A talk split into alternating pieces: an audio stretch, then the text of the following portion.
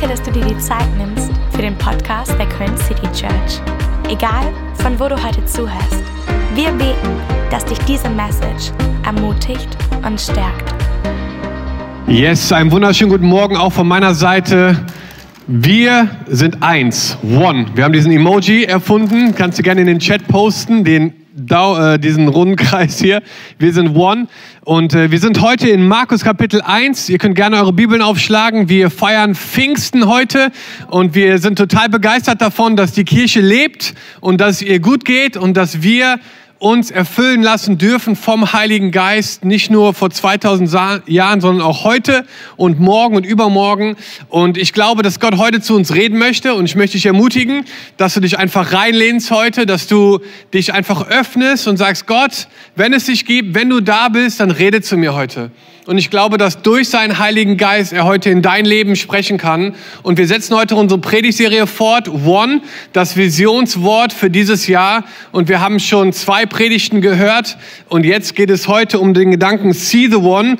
Und ich finde es so stark, ne? eine Charaktereigenschaft des Heiligen Geistes ist, dass er Einheit schafft. Ne, da, wo der Geist ist, da ist Einheit und, und One ist für uns ein Bild von Einheit, so dass wir nicht alle unbedingt gleich aussehen oder das gleiche tragen, aber da, dass wir die gleiche Vision haben, den gleichen Auftrag haben und dass wir in Einheit gemeinsam das Leben teilen, Reich Gottes bauen und nach vorne schauen. Und ich finde, an Pfingsten kann man sich daran erinnern, dass der Heilige Geist gekommen ist, um Einheit zu schaffen. Und wir wollen heute gemeinsam in die gleiche Richtung schauen. Wir wollen heute uns verändern lassen vom Heiligen Geist. Als er damals gekommen ist, hat er alles auf den Kopf gestellt. Er hat alles neu gemacht. Die Kirche und alles, was danach kam, war nie mehr so wie vorher. Und heute dürfen wir immer noch in dieser Kraft des Geistes leben. Und wir sind heute in Markus Kapitel 1 und es geht heute um diesen ganzen Gedanken, den einen zu sehen. See the one. In einer Kirche, die größer wird, müssen wir Raum, Raum schaffen, um gleichzeitig kleiner zu werden. Und Jesus hat immer den Einzelnen gesehen. Und der Heilige Geist an Pfingsten ist nicht auf alle mit einmal gekommen, sondern auf jeden Einzelnen. Ne? Diese Feuerzunge, die ist auf jeden Einzelnen gekommen. Und es war nicht ein, eins für alle, sondern für jeden Einzelnen, weil Gott dich sieht, da wo du bist. Er sieht dich als Einzelperson, als Mann und als Frau. Du bist einzigartig geschaffen, du bist einzigartig berufen. Und ich glaube, dass Gott dir heute einzigartig begegnen möchte, da wo du bist. Und deswegen möchte ich heute so die Brille von Jesus nehmen, wie er Menschen begegnet ist. Und wir lesen in Markus Kapitel 1, Vers 16, als er, also Jesus, aber am Galiläischen Meer entlang ging, sah er Simon und Andreas, Simons Bruder, wie sie ihre Netze ins Meer warfen, denn sie waren Fischer. Und Jesus sprach zu ihnen, kommt, folgt mir nach, ich will euch zu Menschenfischern machen. Und zugleich verließen sie ihre Netze und folgten ihm nach. Und als er ein wenig weiterging, sah er Jakobus, den Sohn des Zebedäus, und Johannes, sein Bruder, wie sie im Boot die Netze flickten. Und zugleich rief er sie, und sie ließen ihren Vater Zebedäus im Boot mit den Tagelöhnern und gingen fort ihm nach.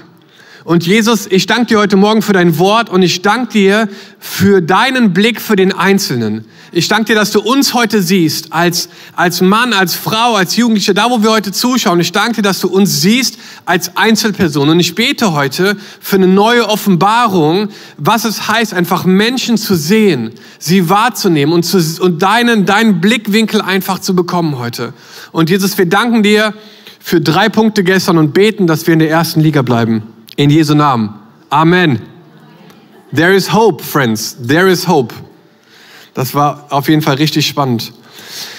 Hey, wenn wir Jesus anschauen und sein Leben hier auf der Erde, dann verstehen wir schnell, dass er eigentlich der Held ist. Er ist der Grund, warum wir hier sind. Er ist der Eckstein dieser Kirche. Er ist der Chef.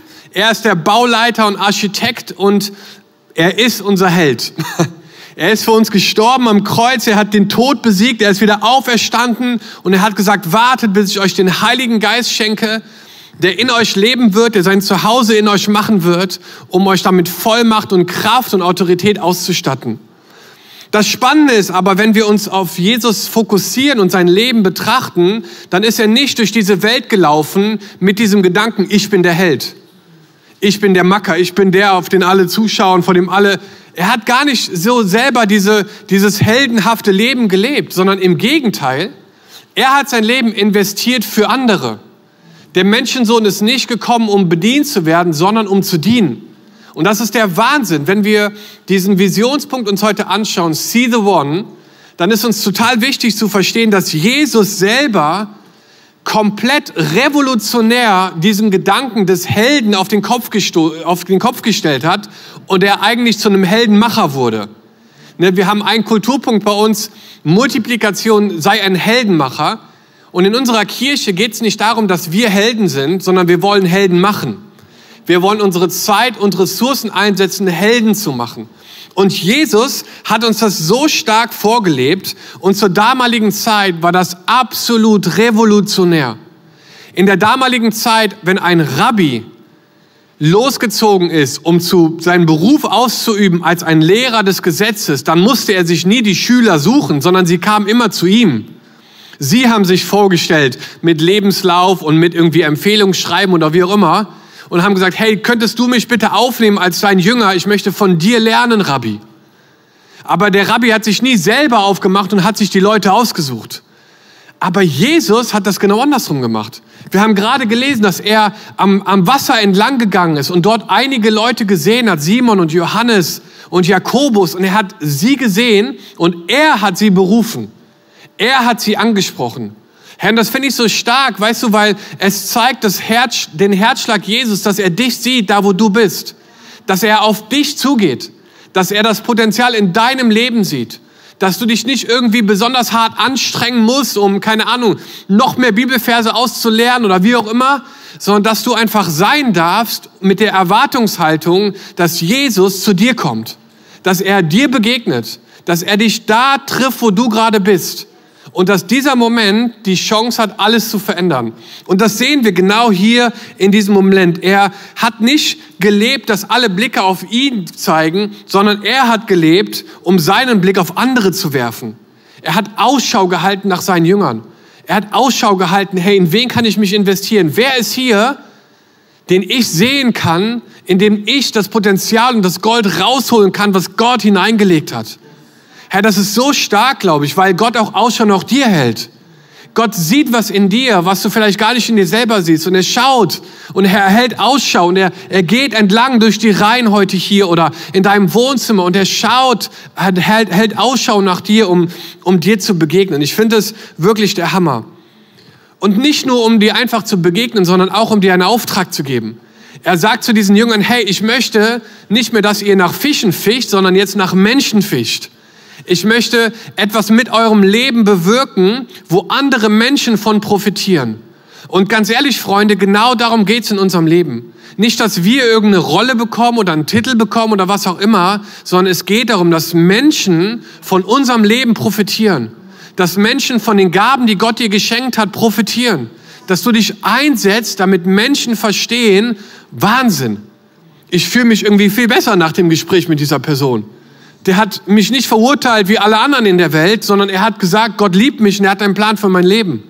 Herr, deswegen ist Kirche so ein wichtiger Ort. Und in Johannes 14, Vers 12 sagt, sein, sagt Jesus seinen Jüngern diese Aussage, die, die so fast sogar ein bisschen schräg klingt. Denn er sagt, ich versichere euch, wer an mich glaubt, wird dieselben Dinge tun, die ich getan habe, ja noch größere, denn ich gehe, um beim Vater zu sein. Und du liest das und denkst dir so, hä? Was ist das denn? Wir werden noch größere Dinge tun als Jesus selber? Und er meinte damit, dass wir Menschen und Länder beeinflussen werden, die er auf seinem Leben hier auf der Erde gar nicht erreichen konnte. Das heißt, dass wir an Orte gehen werden in dieser Welt und Menschengruppen erreichen werden, die Jesus in seinen paar Jahren hier auf der Erde nicht erreichen konnte. Und ich denke mir, was für eine Hammerhaltung, dass er sagt, hey, andere sollen noch mehr erreichen als ich. Sie sollen noch einen größeren Einfluss haben, noch größere Dinge sehen und erleben als ich. Und ich denke mir so, was? Das war Jesus, der hier geredet hat. Nicht irgendeiner, sondern Jesus selber. Und ich glaube, die Herausforderung für uns ist, wenn wir in Kirche mitarbeiten, wenn wir irgendwie, in, wenn du schon länger irgendwie Teil einer Church bist, dass irgendwann der Punkt kommt, wo du in so einem Routine Denken hineinkommst, wo es für dich immer wieder vielleicht das Gleiche ist und, und immer wieder so, den Blick vielleicht von anderen auf dir selber fällt und du verlierst so ein bisschen den Blick für Menschen. Weil wir in einer Zeit leben, die sich super stark um sich selber dreht.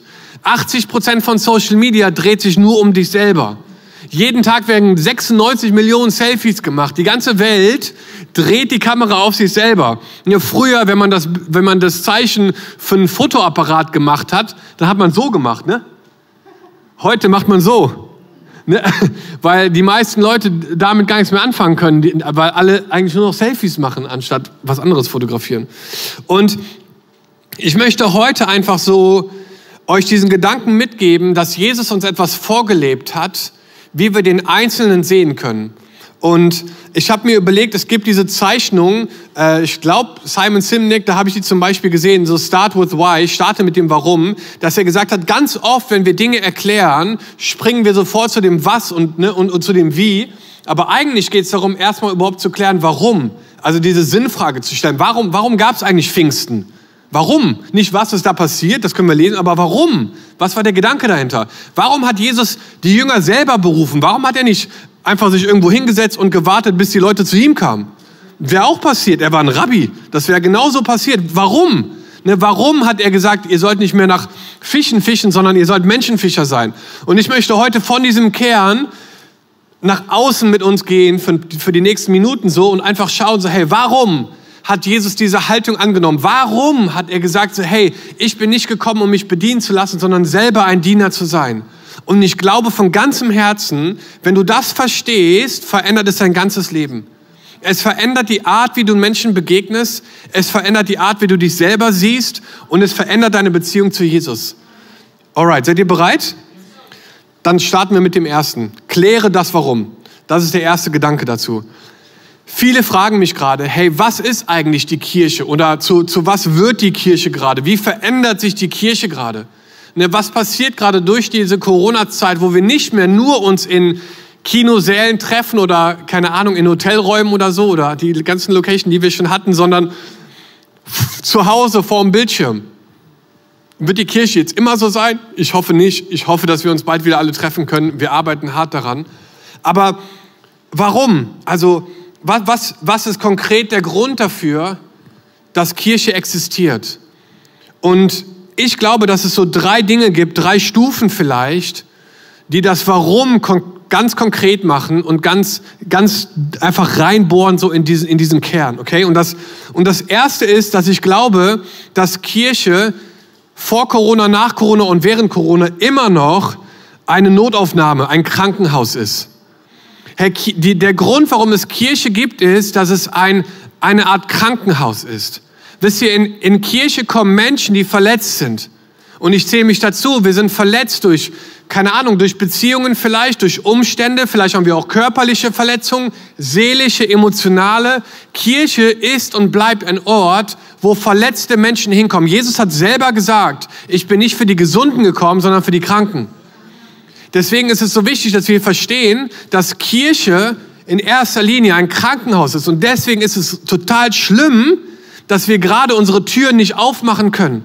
Weil es hat den gleichen Effekt, als wenn du ein Krankenhaus schließen würdest. Hey, wenn du ein Krankenhaus schließen würdest, das ist richtig schlimm. Weil was passiert dann? Kranken Menschen kann nicht mehr geholfen werden. Hey, und das ist gerade, was wir erleben. Und wir versuchen unser Bestes, die Kirchentür offen zu lassen und sagen, hey, dann, dann bringen wir eben das, die Kirche zu dir nach Hause ins Wohnzimmer.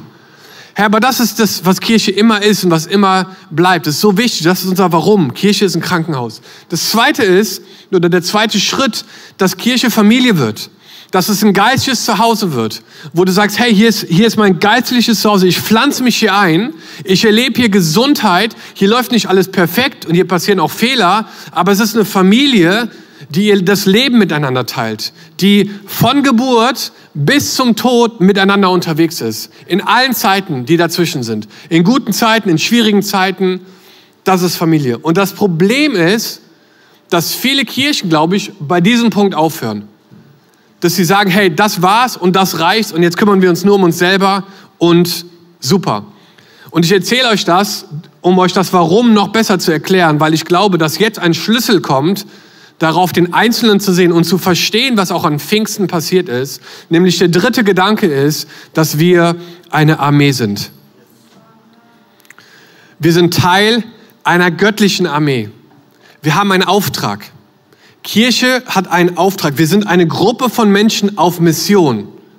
Wir laufen nicht einfach planlos rum und treffen uns und singen irgendwie Kumbaya zusammen oder so und haben eine coole Zeit, sondern wir, wir, wir teilen das Leben, weil wir einen Auftrag haben. Wir haben eine Mission, die wir gemeinsam erfüllen wollen. Und wenn du dir das Leben von Jesus anschaust, dann siehst du, dass er an allererster Stelle Beziehungen mit Menschen gelebt hat, aber nicht planlos, sondern strategisch und überlegt. Warum? Weil er wusste, er hat einen Auftrag. Wir haben einen Auftrag. Und um den Einzelnen zu sehen, musst du verstehen, dass du und ich, dass wir berufen sind. Wir sind berufen, in dieser Welt einen Unterschied zu machen. Gottes Geist lebt in dir nicht für dich selber, sondern er möchte, dass du die anderen siehst, die Jesus noch nicht kann. Er möchte, dass du deine Gaben einsetzt, damit Menschen, die Jesus noch nicht kennen, ihn kennenlernen. Und deswegen bist du berufen. Und zwar nicht von irgendeinem Amt oder so, sondern von von dem König der Könige, den du irgendwann treffen wirst, face to face. Und er wird schauen, was du mit deinem Leben und mit deinen Gaben gemacht hast. Und er wird sagen, hey, gute Arbeit. Well done. Good and faithful servant. Ne, so ein Hammer-Bibelvers, auf den wir uns immer wieder so stützen. Und wenn du das siehst, was Jesus gemacht hat, dann siehst du, dass er Freundschaft gebaut hat, er hat Beziehungen gebaut. Ganz viel von seinen Zeiten, die er investiert hat, war, war in, in seine Jünger, in die Leute, die er sich ausgesucht hat und auch in die größeren Menschenmengen. Und wir sehen in, ähm, in Lukas 8 zum Beispiel, dass Jesus herumreist und die gute Botschaft zu verkünden ähm, und dass zwölf seine Jünger mit ihm reisen, sowie weitere andere Jünger. In Lukas 9 lesen wir, dass Jesus zwölf äh, Leute aussendet und ihnen Kraft und Autorität gibt, das Evangelium zu verkünden. Ein Kapitel weiter, in Lukas 10, sehen wir, dass Jesus 72 Menschen aussendet, die äh, verstreut rumlaufen sollten, um, um, um Leute, ne, er sagt da diesen Vers, die Ernte ist groß, aber wenig sind die Arbeiter. Er sendet sie aus und sagt, hey, in meinem Namen, ne, treibt die Dämonen aus, halt die Kranken, erzählt den Leuten, dass das Gottes Reich kommt. Und ich glaube, das ist so wichtig, dass wir verstehen, dass wir nicht einfach nur eine Arbeit hier erledigen oder irgendwelche Dienste erledigen, sondern dass wir verstehen, dass wir einen Auftrag haben, dass wir gemeinsam auf Mission sind. Und zwar wollen wir dieser Welt zeigen, dass Jesus lebt. Und deswegen ist es so wichtig, dieses Warum zu verstehen. Genau, also das ist das Warum. Das Wie ist total wichtig. Wie passiert das? Wie passiert das, den Einzelnen zu sehen? Wie können wir ganz praktisch in der Kraft des Heiligen Geistes die Mission erfüllen, die Gott uns geschenkt hat? Dazu würde ich gerne mit euch Lukas 10 lesen. Da steht, danach wählte Jesus 72 weitere Jünger aus und schickte sie immer zu zweit in die Städte und Dörfer, die er später selbst aufsuchen wollte. Er sagte zu ihnen, die Ernte ist groß, aber es gibt nur wenige Arbeiter. Darum bittet den Herrn, dass er noch mehr Arbeiter aussendet, die seine Ernte einbringen. Geht nun und denkt daran, ich schicke euch wie Lämmer mitten unter Wölfe. Hey, und gerade mal hier dieser letzte Satz, ne? Man liest den so und denkt sich so, ja, krass. Eigentlich unfair oder nicht ganz gerecht, weil eigentlich wäre doch besser, wenn ihr stehen würde, ich schicke euch wie äh, Löwen unter Gazellen, oder? Oder wie, äh, weiß ich auch nicht, Haie unter Sardinen oder so. Aber Jesus sagt, ich schicke, ich schicke euch wie Lämmer mitten unter die Wölfe. Warum sagt er das? Weil er möchte uns zeigen, so, dass es Seasons geben wird in unserem Leben, wo wir nicht auf, unser eigenes, auf unsere eigene Kraft vertrauen können, sondern sagen müssen, hey, wir sind wie Lämmer und wir brauchen die Kraft Gottes. Wir müssen uns füllen lassen von seinem Geist, um die Angriffe der Wölfe zu überleben. Ne? Weil es gibt Leute um uns herum und den Feind, der versucht, das klein zu halten und das zu zerstören, das, was Gott macht. Und, und Jesus sagt, hey, ich schicke euch wie Lämmer mitten unter Wölfe. Und das bedeutet, es wird nicht immer einfach sein. Diesen Auftrag zu erfüllen, der wird nicht ohne Probleme und ohne Hindernisse, ohne Opfer zu bringen sein. Und er ermutigt seine Leute, hey, bittet für diese Arbeiter, weil die Ernte ist nicht das Problem. Die Ernte ist nicht das Problem, sondern die Arbeiter sind das Problem. Und ich finde diesen Gedanken so, einfach, äh, so, so spannend einfach, dass Jesus sagt so, hey, dieser Auftrag wird sich nicht von alleine erfüllen. Und ich glaube, dass es so ein paar Ängste gibt, die in uns schlummern, die uns davon abhalten, den Einzelnen zu sehen. Und ich habe mir ein paar von diesen Ängsten aufgeschrieben. Der erste ist die Angst, dass andere versagen. Ich glaube, wir trauen es oft anderen nicht zu, Dinge vielleicht zu tun und, und wollen es lieber selber machen und haben einfach Angst davor, dass Dinge nicht so passieren, wie wir uns sie vorstellen. Und deswegen halten wir selber daran fest. Oder wir haben Angst, die Kontrolle zu verlieren. Er ist ganz schön krass, dass Jesus nicht selber an diese Orte gegangen ist, sondern diese Leute geschickt hat. Hey, das war für ihn ein Moment, wo er dachte, boah, wer weiß, was die den Leuten erzählen. Ne, wer weiß, ob die überhaupt wirklich mein Reich predigen oder nicht doch ihr eigenes. Das war ein Vertrauensvorschuss an diese Jünger. So, ne, dass er gesagt hat, hey, ich, ich gebe euch die, ich gebe die Kontrolle ab. Ich glaube, das ist eine Angst, die wir überwinden müssen. Angst davor, überflüssig zu werden. Ich glaube, als, als Christen müssen wir uns immer wieder neu bewusst machen, dass wir ganz intentional irgendwie Lücken kreieren, die andere Menschen füllen können. Dass wir ganz bewusst immer wieder Steps gehen, wo Leute mit hineinwachsen können. Wo du verstehst, ich muss nicht alles selber machen. Ich muss nicht überall dabei sein. Ich muss nicht mehr alles wissen. Angst vor Konflikten vielleicht. wenn man sich in andere Menschen investiert, wenn man den einen sieht, können schwierige Ent Gespräche entstehen. Es, es, äh, es muss reflektiert werden und gefeedbackt werden. Oder Angst zum Beispiel zu verlieren. Dass wir sagen, hey, wir, wir haben richtig Angst davor, dass das nicht funktioniert und dass das ganze, dieser ganze Traum, dieser ganze Auftrag nicht, nicht passiert.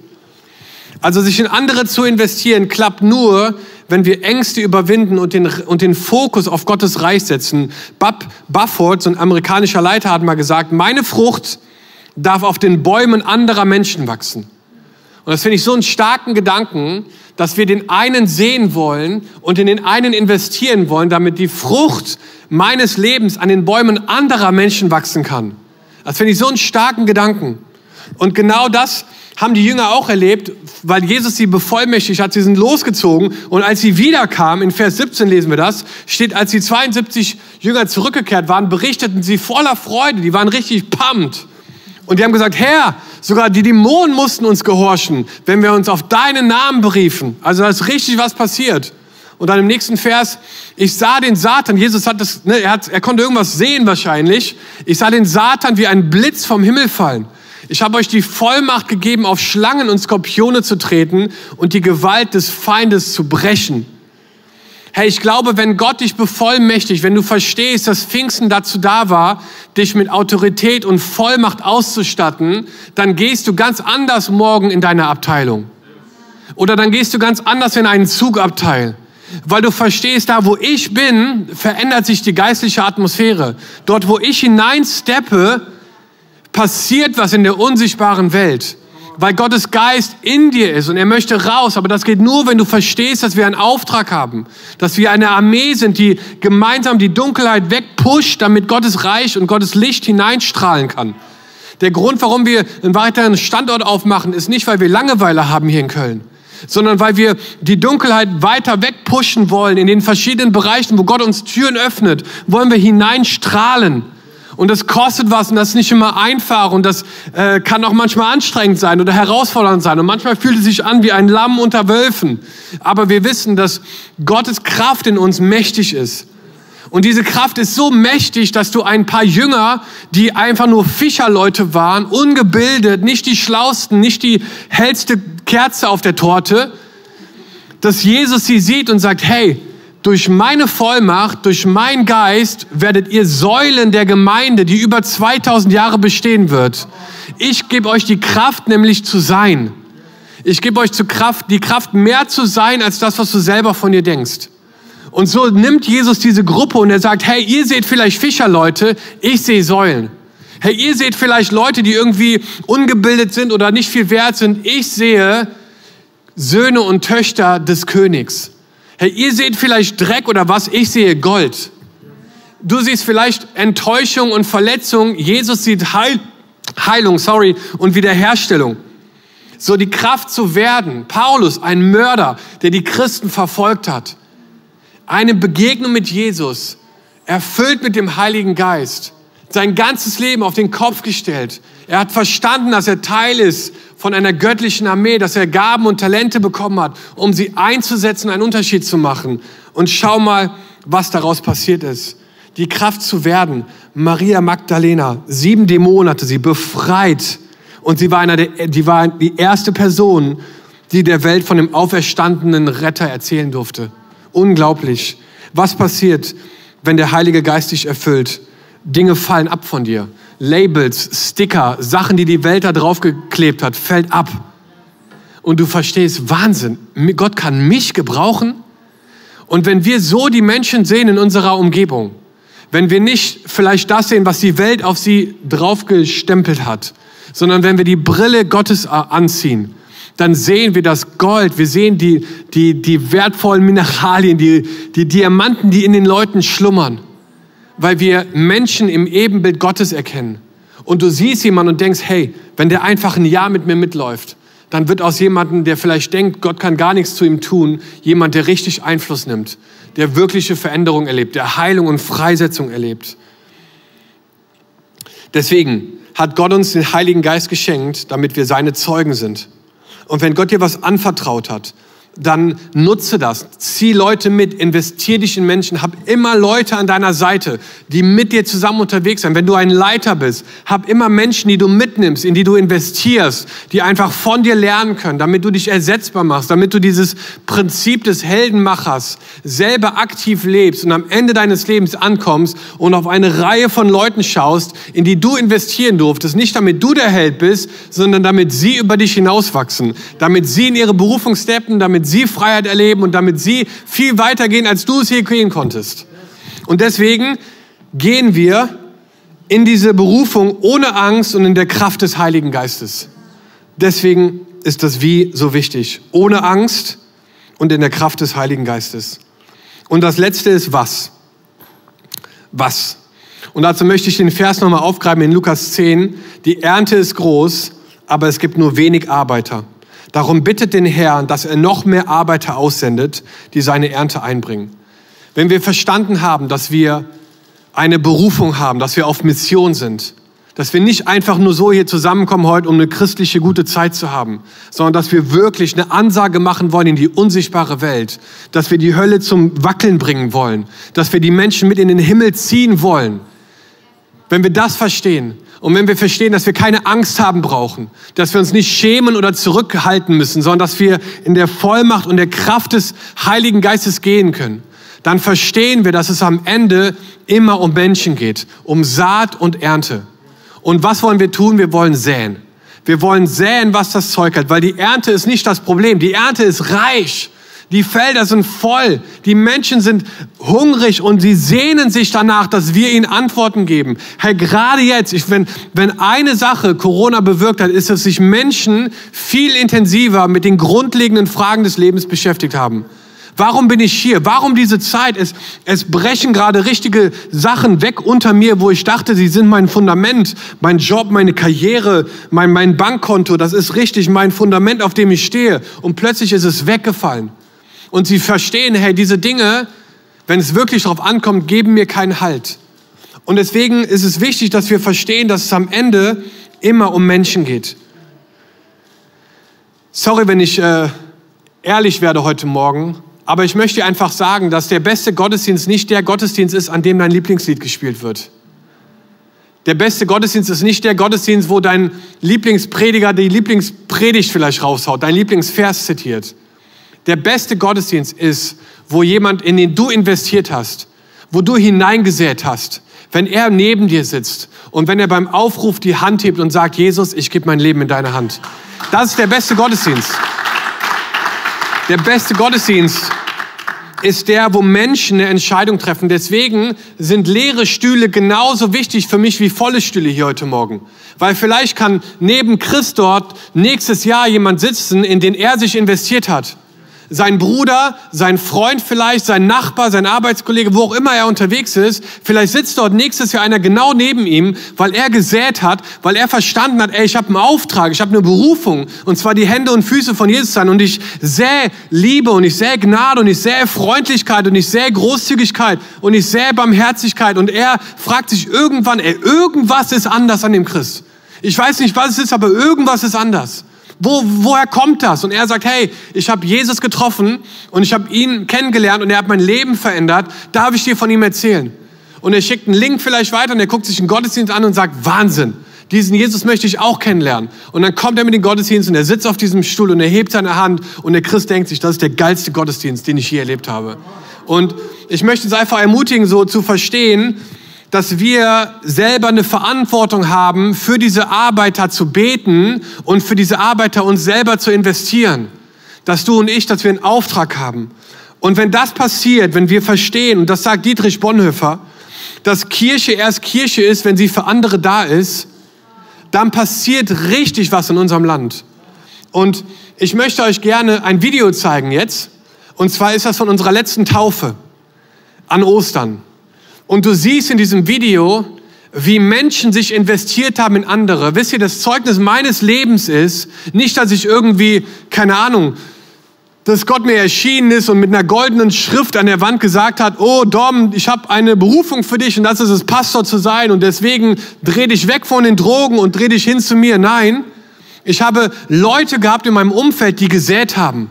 Mit Gebet, mit Zeit, aber auch mit Treffen, die gesagt haben, Dom, ich glaube, dass Gott etwas mit dir vorhat und sie haben in mein Leben hinein investiert. Ich wusste es gar nicht. Und ich glaube so hundertprozentig, ich wäre heute nicht Pastor, wenn es nicht Menschen gegeben hätte in meinem Leben, die das Potenzial und das, was Gott in mich hineingelegt hat, rausgeholt hätten, indem sie gesät hätten.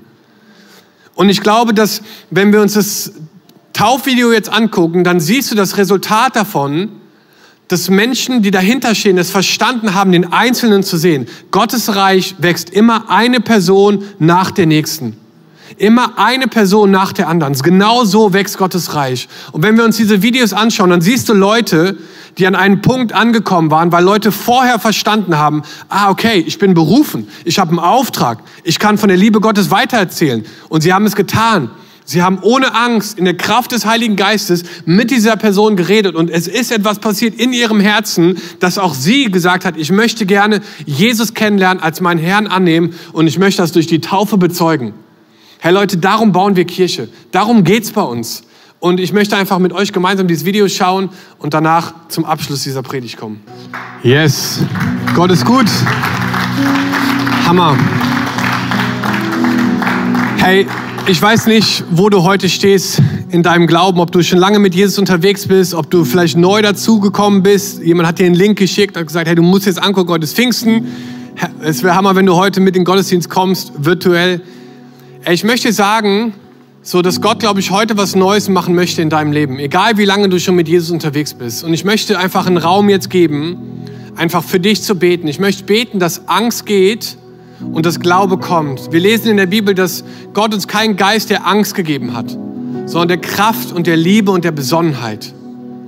Und ich glaube, an Pfingsten ist etwas passiert und zwar hat es die Kirche aufgeweckt, einfach mutig zu sein. Es hat die Kirche aufgeweckt, Schritte zu gehen, wo sie menschlich vielleicht gar nicht zu in der Lage wären. Aber jetzt, da wo Gottes Geist in ihnen lebt, haben sie angefangen, mutige Schritte zu gehen, Schritte aufs Wasser zu gehen, Sachen auszuprobieren, weil sie wussten, dass Gottes Geist sie leitet und dass er sie mit Liebe und mit Kraft und mit Besonnenheit erfüllt. Und daran werden Menschen erkennen, dass wir zu Jesus gehören. Und ich möchte einfach für dich beten heute. Ich möchte beten, dass du ein neues Level von Kühnheit bekommst. Dass du ein neues Level von Mut bekommst, einfach den Einzelnen zu sehen.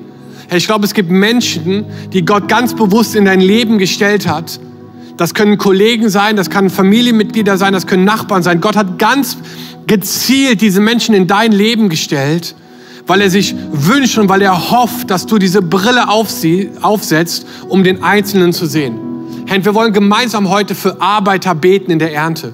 Wir glauben, dass es noch hunderttausende Menschen geben wird in den nächsten Jahren, die in unserem Land eine Entscheidung treffen für Jesus weil wir einfach glauben, dass Gottes Kirche unaufhaltsam ist, dass seine Braut, dass sein Geist sich nicht aufhalten lässt von einem Virus oder von Leuten, die vielleicht nicht glauben, dass er übernatürlich wirken kann.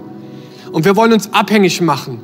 Und wir wollen sagen, Geist Gottes, komm und füll mein Leben neu. Wir brauchen dich. Wir brauchen dich, weil nur du es bist, der echte Veränderung schaffen kann. Und deswegen würde ich super gerne für dich beten als erstes, der das Gefühl hat, irgendwie habe ich den Blick für die Menschen um mich herum verloren. Ich bin in so eine Routine reingerutscht und bin irgendwie überwältigt gerade von dem, was gerade passiert in meinem Leben, an, an Veränderungen, an Situationen. Und vielleicht möchte Jesus dich heute Morgen herausfordern und sagen, hey, meine Tochter, mein Sohn, lass uns nicht auf den Berg schauen, lass uns auf den schauen, der den Berg geschaffen hat. Und ich möchte dich füllen mit Kraft und mit Liebe und mit Besonnenheit. Herr, wenn du das bist, dann möchte ich einfach in dein Leben heute Morgen hineinsprechen. Vielleicht können wir zusammen aufstehen, zu Hause, wo du bist, vielleicht hier. Und wir beten das wahrscheinlich älteste Gebet der Kirchengemeinde und sagen, komm, Heiliger Geist. Und wir beten, komm, Heiliger Geist. Komm, Geist Gottes, und füll uns neu. Wir wollen uns selber einfach positionieren und vielleicht kannst du deine Hand einfach ausstrecken in so eine Empfang, empfangende Haltung. Und ich glaube, dass Gott heute dein Leben erfüllen möchte.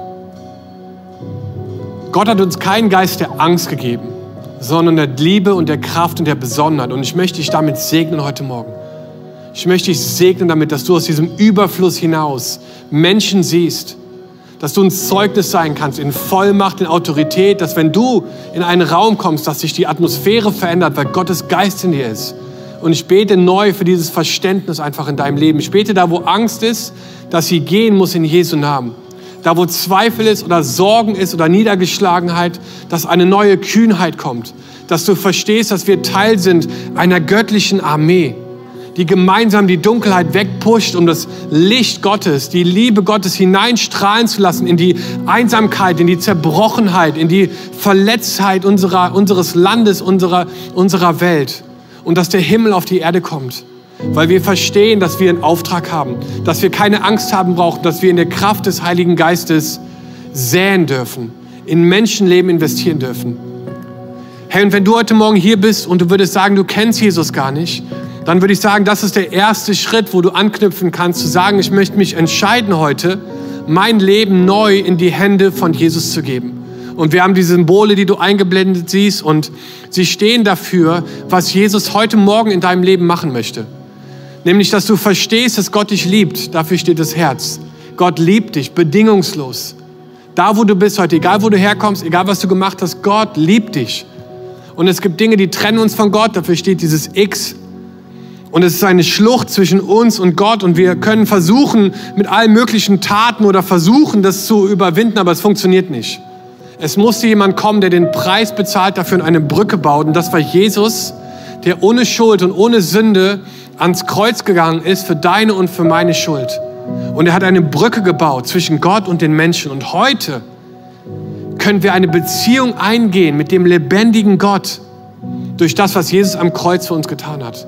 Das ist der Wahnsinn, Freunde. Und es bleibt das Fragezeichen, nämlich, was machst du damit? Und ich möchte dich heute einfach einladen, einen mutigen Schritt zu gehen und einfach zu sagen, hey, ich entscheide mich heute, nicht länger in Schuld und Scham zu leben, sondern ich entscheide mich heute, einen Schritt zu gehen und Jesus einzuladen in mein Leben. Das kann das erste Mal sein, das kann das dritte Mal sein oder das fünfte Mal sein. Aber vielleicht bist du heute hier, der diese Entscheidung treffen möchte. Dann würde ich dich einladen, gerne ein Gebet mit mir zu beten und einfach diesen Schritt zu gehen. Jesus, wir danken dir, dass du für unsere Schuld gestorben bist. Wir danken dir, dass du für meine Fehler ans Kreuz gegangen bist, dass du den Preis bezahlt hast dafür und dass du mir neues Leben schenken möchtest. Und ich bete jetzt, Geist Gottes, dass du kommst und dass du diese Menschen füllst dass du sie erfüllst, dass du sie neu machst von innen heraus, dass sie verstehen, dass das Alte vergangen ist und dass das Neue gekommen ist. Ich bete, dass sie Lasten ablegen können und Lügen ablegen können und Verletzungen ablegen können und dass sie das neue Leben, was du für sie vorbereitet hast, annehmen können. Herr Jesus, ich bete jetzt, dass durch deinen Heiligen Geist, dass du Menschenherzen bewegst, eine Entscheidung zu treffen. Ich danke dir, Jesus, dass wir in dieser Wahrheit leben dürfen, dass wo der Geist des Herrn ist, dass da Freiheit ist. Und wir sprechen einfach diese Freiheit aus über jedes Wohnzimmer, über jedes Auto oder wo auch immer du gerade zuschaust, über jedes Herz, was gerade sich einfach einklingt in diesen Gedanken. Herr, und wenn du das bist, dann lass uns davon wissen. Klick jetzt diesen Button, ich habe mich entschieden oder schreib uns. Herr, wir haben ein Team, das ich super gerne mit dir connecten würde. In der Connect-Card, du kannst sagen, ich habe mein Leben heute Jesus gegeben, wir würden dich gerne mit Ressourcen ausstatten. Aber wir glauben, dass das die beste Entscheidung ist in deinem Leben. Und dass Gott dich jetzt benutzen möchte, einen Unterschied zu machen für die restlichen Jahre, die du noch hier auf dieser Erde bist. Und dass du aktiv Teilhaber sein kannst von Gottes Reich und dass du mitbaust und mitgestaltest, sodass Menschen in den Himmel kommen, dass sie errettet werden, um ewiges Leben zu haben. Das wünsche ich dir von ganzem Herzen in Jesu Namen. Amen. Wir als Köln City Church haben den Traum, unsere Stadt mit der Liebe Gottes zu verändern. Wenn du dich weiter mit uns connecten willst, dann nutzt doch unsere Website citychurch.köln oder schau auf unserer Facebook- oder Instagram-Seite Köln City Church vorbei.